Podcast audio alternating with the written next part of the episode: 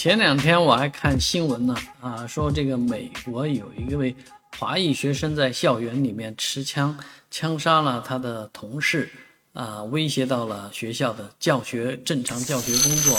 啊，还配了一段视频新闻，说有些学生从这个窗子里面爬出来，啊，其实这是一个比较单纯的案件，啊，是一位叫齐子磊的啊，这个齐泰磊。齐泰磊呢，在美国将他的导师啊打死，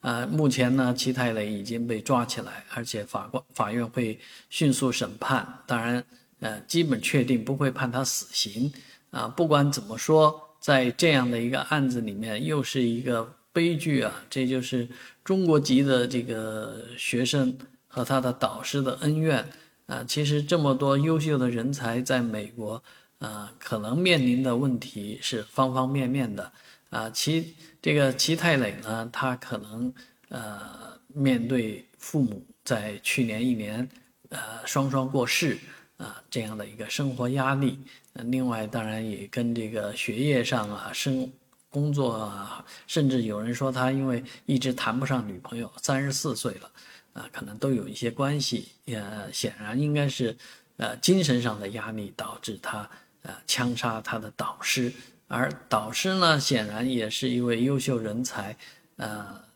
就这样命没他乡，也是非常让人